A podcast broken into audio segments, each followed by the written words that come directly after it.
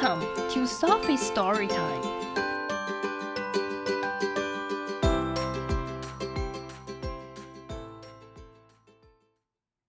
Today's story is Happy New Year Spot by Eric Hill. Spot is having a New Year's Eve party. Spot 正在开一场除夕派对。Let's make wishes for a good new year, says Spot. 让我们来许愿，期望有个好的新年。I wish to go to the beach with my family, says Tom. 我希望和我的家人一起去海边。汤姆说。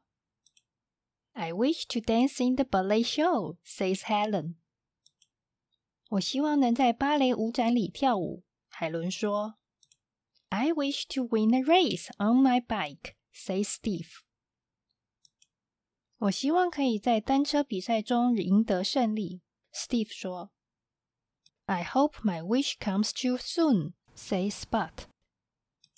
我希望我的愿望很快可以成真。Spot 说。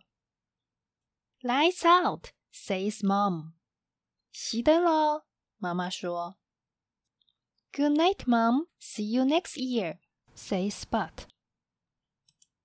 晚安，妈妈，明年见。Spot 说。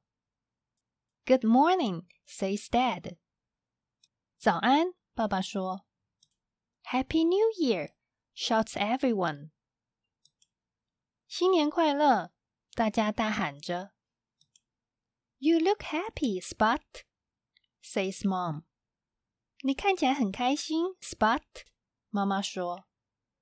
My New Year wish came true, says Spot. 我的新年愿望成真了，Spot 说。I wished for more parties. 我许愿有更多的派对。The end.